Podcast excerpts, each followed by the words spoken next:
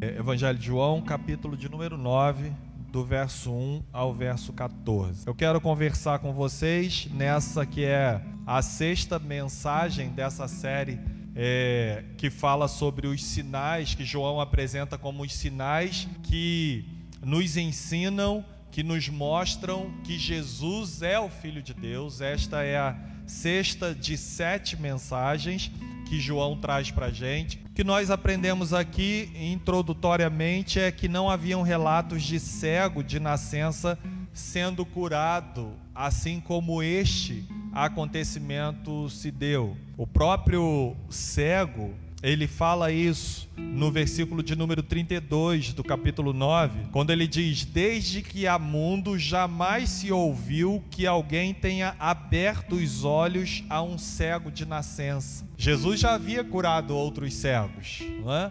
mas é, cegos que é, o texto indica por conta dos detalhes nas falas que eles ficaram cegos por algum motivo, por, por causa de alguma enfermidade. Hoje em dia, por exemplo, é, nós vemos algumas pessoas, infelizmente, ficando cegos por conta da diabetes, um exemplo. Não é? E naquela época, o cego é, que clama a Jesus filho de Davi, o cego de Jericó, por exemplo, era um homem que tudo indica que ele ficara cego por algum motivo. E esse não, é cego de nascimento. E a Bíblia fala para gente que depois de Jesus ter uma discussão com os judeus no templo, e João entra em detalhe que Jesus estava no lugar do gasofilácio e Jesus começa dizendo que ele era a luz do mundo. Se os irmãos puderem olhar no capítulo 8 de João, do versículo 12 ao 20, o Senhor Jesus ele traz para a gente essa, essa informação, essa é, doutrina de que ele é a luz do mundo. E quem o segue não andará em trevas, pelo contrário, terá a luz da vida. Os irmãos percebem que o Senhor Jesus sempre, ao apresentar o sinal, ele apresenta também a mensagem de quem ele é. Quando Jesus é, multiplica os pães, ele continua falando acerca da sua missão e diz que ele é o pão da vida, assim como Moisés deu o pão, é, é, assim como Deus, através de Moisés, deu o pão ao povo no deserto, ele também é o pão da vida, é o próprio pão descido do céu que alimenta, saciando a fome do povo. Jesus aqui então diz que ele é a luz do mundo e dentro da, dos projetos, do plano de Deus, de acordo com a agenda de Deus, Jesus então vai de encontro, encontra caminhando esse homem que era cego de nascimento. Então as coisas é, foram divinamente encaixadas. É? Algumas pessoas gostam de citar muito o termo coincidência e já inventaram aí no meio cristão o termo Jesuscidência, é? porque as coisas de Deus elas acontecem de acordo com a sua vontade. Quando nós falamos sobre o nascimento do Filho de Deus, lá em Gálatas capítulo 4, verso 4, Paulo fala que Jesus veio ao mundo, Deus enviou seu filho ao mundo na plenitude dos tempos. Tempos ali é Kairos, é o tempo de Deus, é o planejamento de Deus, é de acordo com o momento que Deus estipulou para que acontecesse. Então Jesus ele se encontra com esse homem que era cego para que ele pudesse manifestar a sua glória. E Jesus fazia isso muitas vezes, como eu acaba, acabei de dizer aos irmãos. Por exemplo, o Evangelho de Mateus, capítulo 5, é, citando Isaías capítulo 35, ele diz assim: Os cegos veem, os coxos andam, os leprosos são purificados, os surdos ouvem, os mortos são ressuscitados, e aos pobres está sendo pregado o Evangelho. O Senhor Jesus então realiza, irmãos, esse milagres e tantos outros para suprir as necessidades humanas. Nós iremos ver ali é, logo no início Jesus ele quebrando esse conceito que era tradicional dos judeus, porque nós vemos isso também sendo dito não só pelos discípulos, mas também pelos fariseus, e Jesus quebra essa ideia de que é, o fato das pessoas estarem sofrendo hoje, o fato daquele homem estar cego, era uma espécie de karma, era uma espécie de é, acontecimento que se deu numa outra vida e a pessoa nessa vida está ou colhendo os frutos abençoadores de uma vida próspera e, e bem vivida numa outra, num outro momento, numa outra vida, ou a pessoa está colhendo os sofrimentos e a dor nessa vida por conta de ter vivido numa outra vida de uma forma ruim. Isso é karma, isso é ensinado é, por várias religiões, mas a palavra de Deus não ensina sobre isso. A palavra de Deus diz que o homem nasce e ao homem é dado morrer uma única vez, vindo depois disso o juízo. A palavra de Deus diz que as coisas que acontecem na vida da gente que trazem sofrimento e dor, diferente do que acontecerá quando estivermos na glória, conforme cantamos, que não haverá mais clamor, não haverá mais tristeza, não haverá mais dor. Isso acontece ainda hoje e nós temos aprendido por conta, por consequência do pecado. O pecado trouxe todas essas dificuldades para o mundo. A Bíblia fala que Deus disse para Adão: Maldita é a terra por tua causa. E as dificuldades, o sofrimento, o pecado, a dor, a morte vieram não por causa de karma, porque isso não tem base bíblica, mas por causa do pecado. Todos esses milagres eram sinais que apontavam para verdades espirituais, como disse próprio Jesus, ele disse em João 8:12, "Eu sou a luz do mundo", e agora ele cura esse homem para comprovar não só o que ele dizia era verdade, mas as obras que ele fazia eram de Deus, porque ele cura aquele homem que é cego de nascimento. Eu vim a este mundo para juízo, a fim de que os que não veem vejam e os que veem se tornem cegos. No versículo 39 ao 41, Jesus fala sobre isso. A cura do cego serviu para provar que Jesus era de fato o Messias, porque Jesus assume essa, essa postura, assume de fato essa função e essa missão que recebera de Deus, lá em, em Lucas capítulo 4, quando ele cita para a gente Isaías 61, versículo 1 e 2. O texto fala para gente: O Espírito do Senhor Deus está sobre mim, pelo que me ungiu para evangelizar os pobres, enviou-me para proclamar libertação aos cativos e restauração da vista aos cegos, para pôr em liberdade os oprimidos e apregoar o ano aceitável do Senhor. Nós sabemos, irmãos, que João Batista foi preso por Herodes por conta de João Batista falar a verdade para Herodes contra as suas atitudes, Herodes resolve prender João Batista.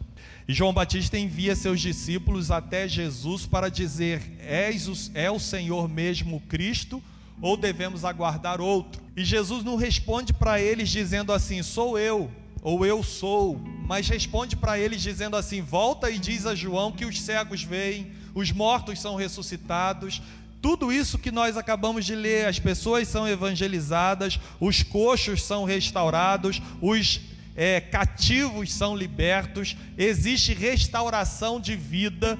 Então volta e diga, João, essas coisas que estão acontecendo.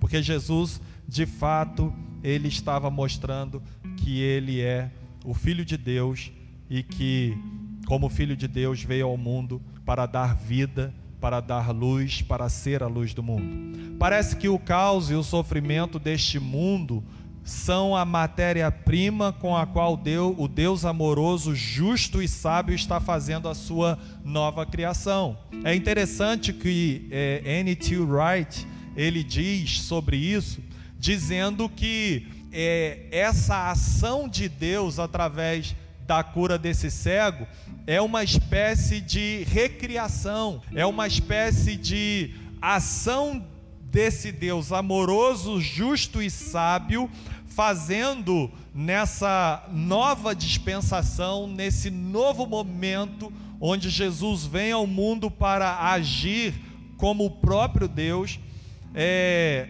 trazendo a ideia dessa nova criação, dessa renovação de todas as coisas que acontecerá futuramente quando Jesus vier definitivamente para buscar a sua igreja. Todas as coisas serão restauradas, como nós cantamos também.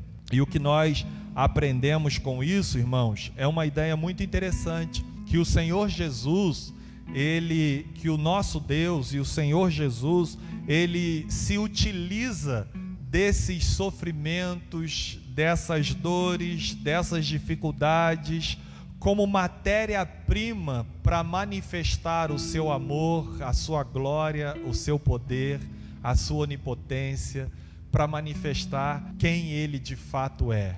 O Deus misericordioso, gracioso, que pode todas as coisas. Deus ele não vira as costas para as necessidades que as pessoas é, passam, que as pessoas têm vivido, mas Deus se utiliza dessas necessidades para manifestar o seu poder e a sua glória. E nas nossas vidas não tem sido diferente. Pode ser que você também esteja passando por uma dificuldade tal que às vezes você pense, ó, não tem mais jeito, mas Deus ele gosta de se utilizar exatamente dessas é, situações que nós intitulamos como situações que não tem mais jeito. Deus ele vem é, para agir na vida da gente exatamente nesses momentos onde nós reconhecemos a nossa incapacidade estamos abertos, totalmente despojados do nosso eu, do nosso ego, abertos para confiarmos que só Deus ele é poderoso para solucionar os problemas que temos vivido. Deus gosta desses momentos. Os irmãos lembram quando a esposa de um, de um dos profetas, da casa de profetas onde Eliseu era o responsável, onde Eliseu ministrava para os profetas, e a esposa de um profeta chegou para Eliseu dizendo: Olha, eu não tenho mais nada, meu esposo morreu, e o esposo era membro daquela casa, meu esposo morreu, deixou uma dívida, os credores têm vindo. É, para cobrar essa dívida e querem levar o meu filho como pagamento. E Eliseu pergunta para ela: O que, que você tem em casa? E ela diz para Eliseu: responde assim: Eu não tenho nada, senão um bocado de azeite. Pouquinho de azeite. Eu não tenho nada, senão um pouquinho de azeite.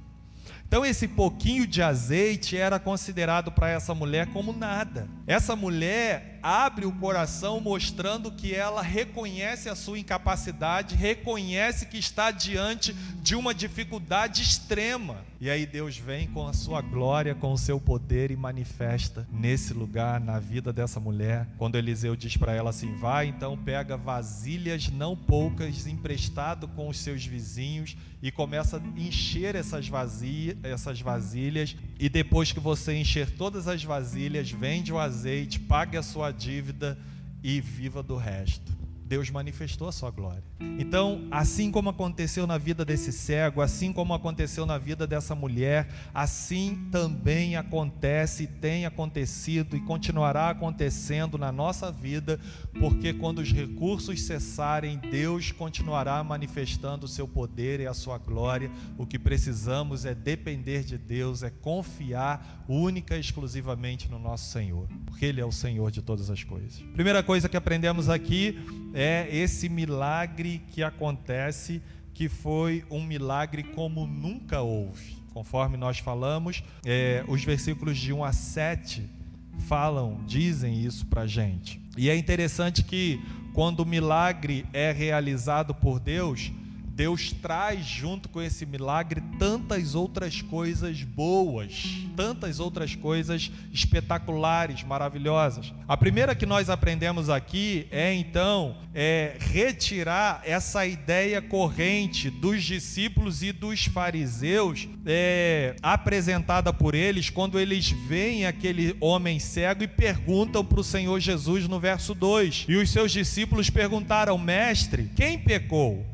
Este ou seus pais para que nascesse cego. Se os irmãos puderem olhar o versículo de número 34, o texto fala assim: a ideia dos fariseus, mas eles retrucaram: Tu és nascido todo em pecado e nos ensina, ensinas a nós e, os expuls, e o expulsaram. Então a ideia corrente era essa: Jesus vem com o milagre curando aquele homem e desfazendo essa ideia errada que era corrente entre aquelas pessoas. Daí a importância, irmãos, de não, não apenas confiarmos em Deus, mas nos debruçarmos na Sua palavra para estudar, para ouvir, para aprender, para ler, para aprendermos e crescermos na graça e no conhecimento do nosso Senhor Jesus Cristo. João 5,39 diz para a gente que Jesus falou ao povo: examinai as Escrituras, porque contém nelas a vida eterna e são elas que de mim testificam. Então precisamos também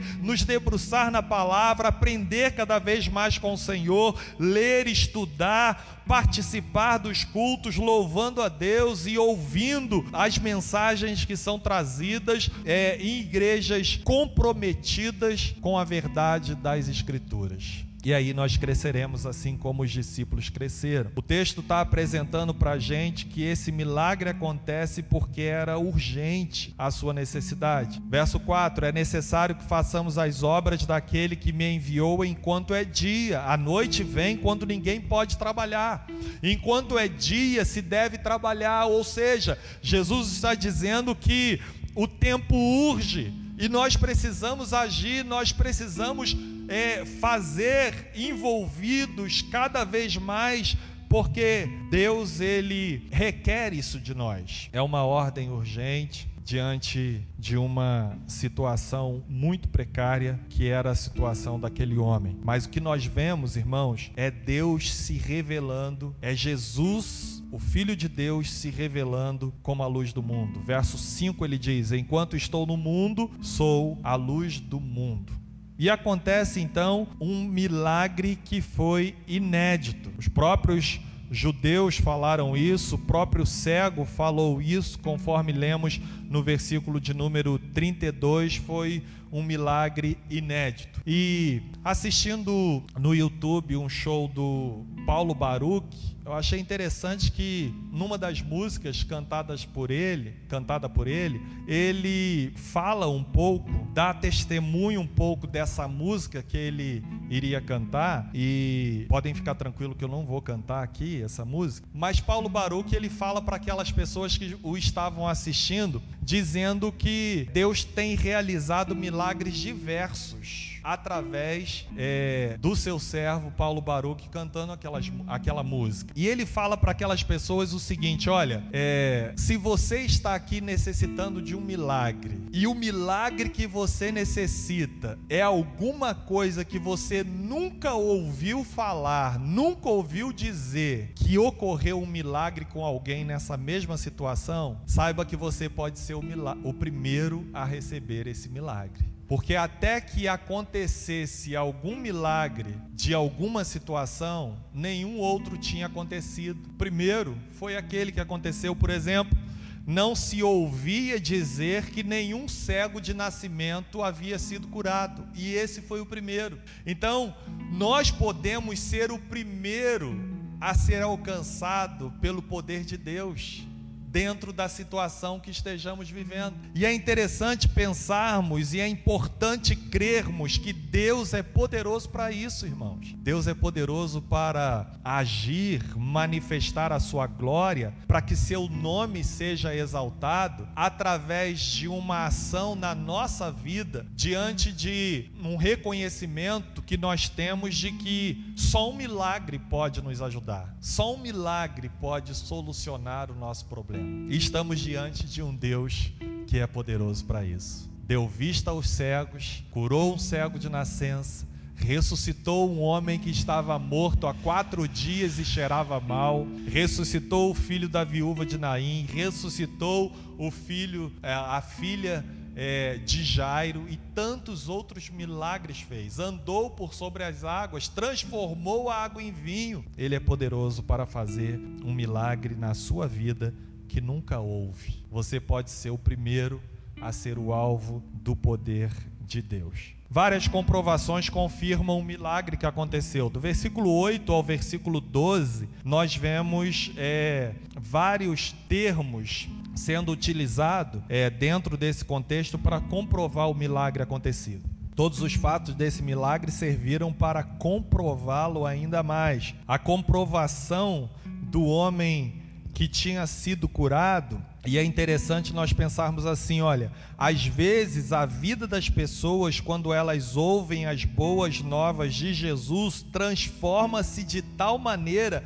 que outros fazem a mesma pergunta: se é de fato a mesma pessoa. Essa é uma das comprovações que o milagre aconteceu. Versículo de número é, 7 diz para gente que o cego foi, se lavou, lavou os olhos e voltou vendo. A partir do 8 em diante, é, o texto traz algumas informações que confirmam ainda mais esse milagre, porque os vizinhos perguntam se era mesmo aquele homem que eles conheciam que mendigava. E alguns diziam: não é este o que estava sentado pedindo esmolas. Verso 9: uns diziam: é ele. Outros: não, mas se parece com ele. Ele mesmo, porém, dizia: sou eu. Quando Deus realiza um milagre, quando Deus vem com a sua palavra que é transformadora e as vidas que são alcançadas, que são atingidas por essa palavra, são também transformadas completamente. Essa coisa é tão maravilhosa, tão extraordinária, que as pessoas às vezes até ficam atônitas e ficam espantadas com a transformação, com a reviravolta que acontece na vida da pessoa. Quando nós olhamos aquele texto de Marcos, capítulo 5, que Marcos fala para gente sobre o endemoniado de Gadareno. No final, a Bíblia fala para gente, no início, Marcos diz para gente que aquele homem estava possesso de demônios e que ficava fora da cidade, entre os túmulos, lá no cemitério, se machucando com pedras. As pessoas tentavam prendê-lo com grilhões nas cadeias e ele se soltava daquilo tudo, ninguém chegava perto, ninguém conseguia contê-lo. O homem vivia nu o tempo todo, dia e noite urrando, sem conseguir descansar. Quando Jesus chega e liberta aquele homem, ele é completamente transformado e quando a população daquela cidade que já estava acostumado a lidar com aquele homem naquele estado chegam perto de Jesus, vem aquele homem sentado, calmo, vestido, completamente transformado, porque Jesus agiu na sua vida, porque a palavra de Deus transformou aquele homem. Então o que nós aprendemos aqui é que muitos vizinhos, que os vizinhos, muitas outras pessoas, até mesmo os fariseus duvidaram, porque o milagre foi muito grande e a transformação foi maravilhosa, que fez com que aquelas pessoas ficassem tão espantadas a ponto de até mesmo duvidar. Não, se, não, mas se parece com ele. E ele mesmo chega a dizer: sou eu. A confirmação do que foi usado para ser curado acontece dos versículos 10 e versículo 11. Como te foram abertos os olhos? Ele respondeu: O homem chamado Jesus fez lodo, untou-me os olhos e disse-me: Vai ao tanque de Siloé e lava-te. Então fui, lavei-me e estou vendo. Ele mesmo traz essa confirmação. A confirmação também acontece é, de quem o curou. O próprio Jesus, é, o próprio texto diz assim no verso 12: Disseram-lhe, pois, onde está ele? Respondeu, não sei. Mas no verso 25 tem uma informação muito interessante, irmãos, que diz assim: depois dos fariseus é, o importunarem, querendo saber quem o havia curado, ele disse assim: Se é pecador, não sei. Uma coisa eu sei: eu era cego e agora vejo. Eu era cego e agora vejo. Os pais confirmaram isso. O texto fala para a gente que os próprios fariseus confirmam isso. Do verso 15 ao 17, o texto diz: Então os fariseus, por sua vez, lhe perguntaram como chegar a ver. Ao que lhe respondeu: Aplicou lodo nos meus olhos, lavei-me e estou vendo. Por isso, alguns fariseus diziam: Este homem não é de Deus, porque não guarda o sábado. Diziam outros: Como pode um homem pecador fazer tamanhos sinais?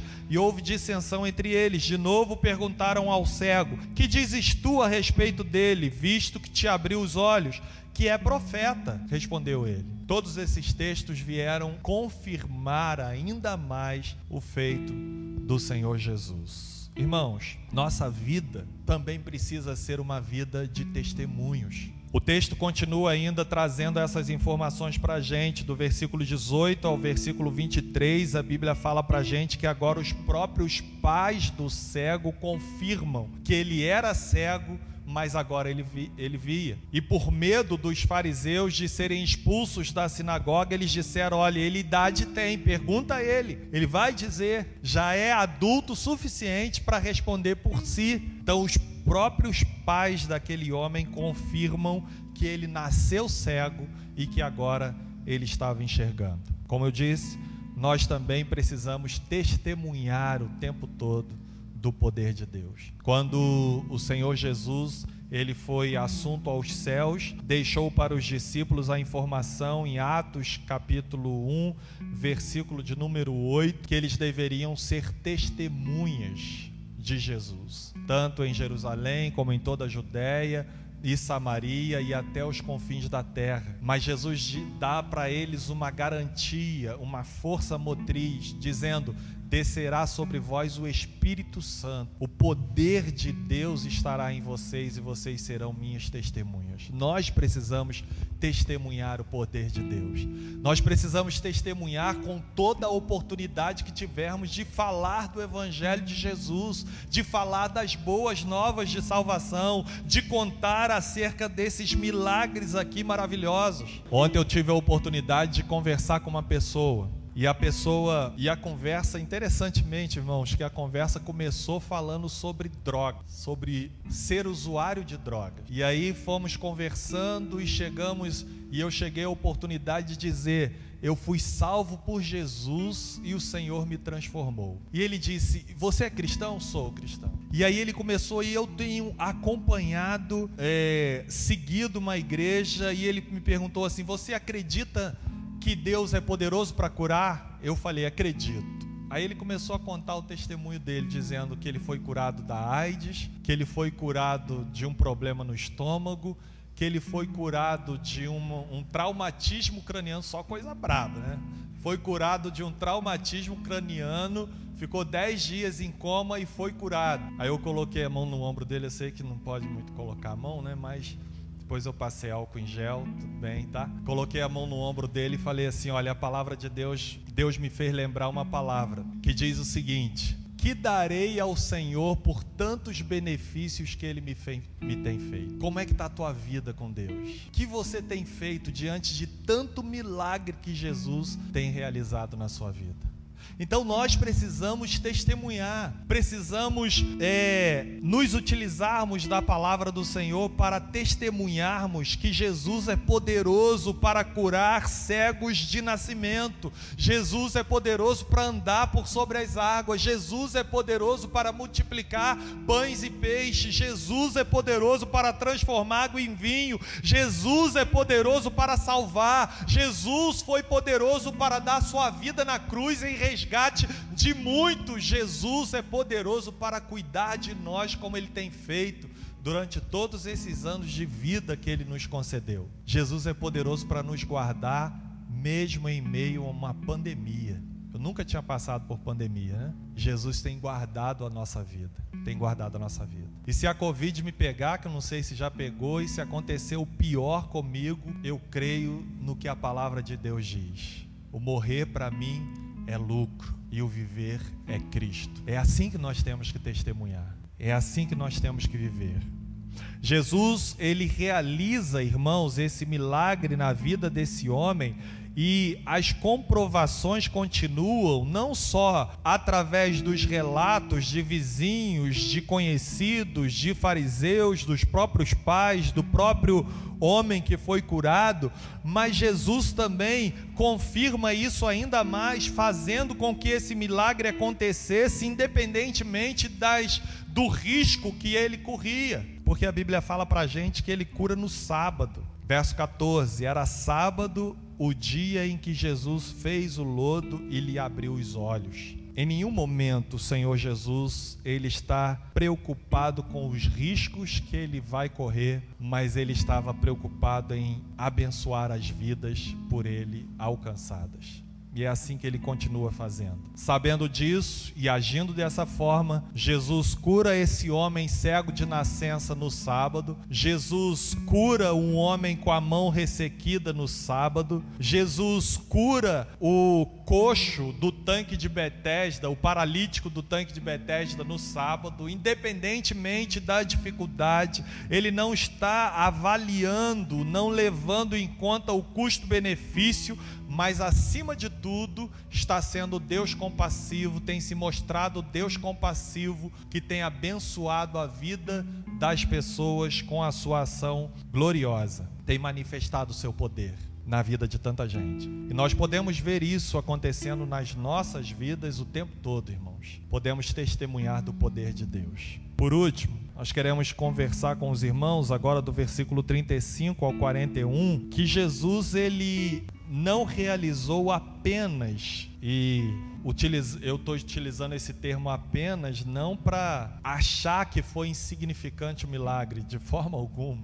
Foi maravilhoso poder ler e conhecer sobre esse milagre, mas Jesus, ele não realiza apenas um milagre, mas esse milagre veio acompanhado de outro ainda maior. Quando os irmãos olham para o versículo 30, 35 até o 38, o texto diz assim: Ouvindo Jesus que o tinham expulsado, encontrando-o, lhe perguntaram: Crês tu no filho? Lhe perguntou: Crês tu no filho do homem? Ele respondeu e disse: Quem é, Senhor? Para que eu nele creia. E Jesus lhe disse: Já o tens visto e é o que fala contigo. Então afirmou ele: creio, Senhor, e o adorou. Ele creu. Ele não só usufruiu do benefício, da bênção da cura, de poder agora passar a enxergar, mas ele enxerga o próprio Salvador, ele enxerga a própria salvação, ele enxerga Cristo, ele enxerga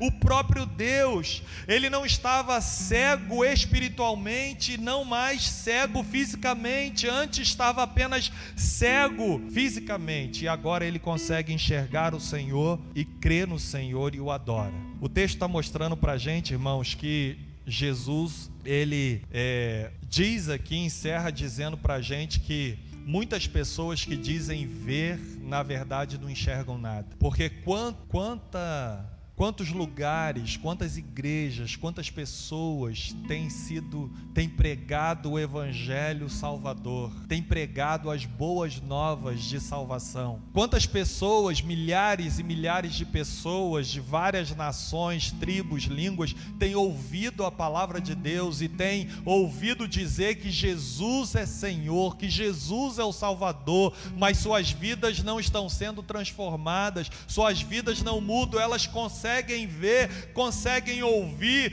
mas não entendem. O Deus desse século tem cegado o entendimento das pessoas para que não vejam a luz de Cristo. Mas nós não podemos desanimar, nós devemos continuar é, sendo usados pelo Senhor como a luz do mundo, levando o Evangelho salvador, transformador. Aquele homem olhou, viu e enxergou, e enxergou o Salvador. Tantas pessoas têm ouvido, mas não têm entendido o plano de salvação dito pela igreja do Senhor. Tantas pessoas têm visto a manifestação do poder de Deus, os milagres acontecendo na vida da gente. É lógico que é, eu nunca fui curado de uma enfermidade física, mas fui curado da minha pior enfermidade, que é a enfermidade espiritual, que é a morte espiritual. O Senhor me ressuscitou. O Senhor Jesus escreveu o meu nome no livro da vida. Escreveu o nome desse cego no livro da vida. Escreveu o seu nome no livro da vida. Maior do que o milagre físico é o milagre espiritual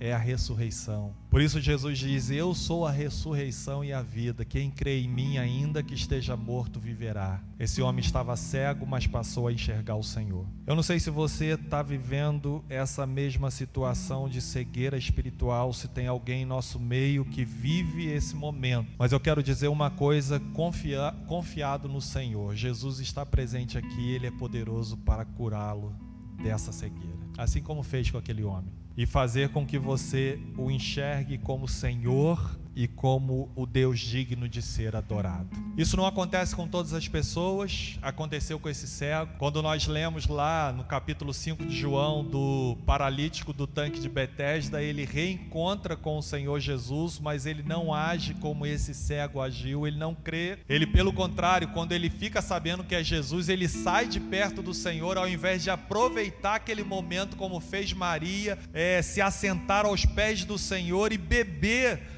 do ensinamento do Senhor Jesus, mas ele sai de perto para ir falar com os judeus: Olha, descobri quem foi que me curou. Esse homem não, creio, Senhor, e o adorou. Que essa seja sempre a nossa atitude. Que essa seja a sua atitude, se por acaso você está vivendo nessa cegueira. Se você ainda não teve o um encontro com o Salvador, com o Senhor. Esse Senhor e Salvador está presente em nosso meio. Porque a palavra de Deus diz que quando João olha para ver quem estava falando com ele, ele vê o filho do homem no meio dos sete candeeiros. E os candeeiros, diz a Bíblia, é a igreja. Jesus está no meio da igreja. Jesus está no centro da igreja. Jesus tem olhos como chama de fogo. Ele tudo vê. Ele está presente aqui contemplando nossos corações, nossas vidas, nossas situações, e ele veio para efetuar o milagre que nós precisamos. E às vezes nem sabemos, mas ele sabe, porque ele é Deus, porque ele é Senhor.